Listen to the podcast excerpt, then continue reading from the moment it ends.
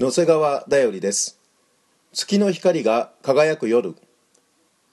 剣道の練習を終えて体育館の玄関を出ると月がとても綺麗でした。満月から2日目の月。四国と関東で春一番が吹いたとのことです。関西でも風と雨で黄砂などが吹き払われて綺麗な夜空春の月となったのでしょう。人々の苦しみや打たれた傷が主によって癒される日に月の光日の光は喜びたたえるように輝くのです。主がその民の傷を包みその打たれた傷を癒される日に月の光は日の光のようになり日の光は7倍になって7つの日の光のようになる。イザヤ書30章26節。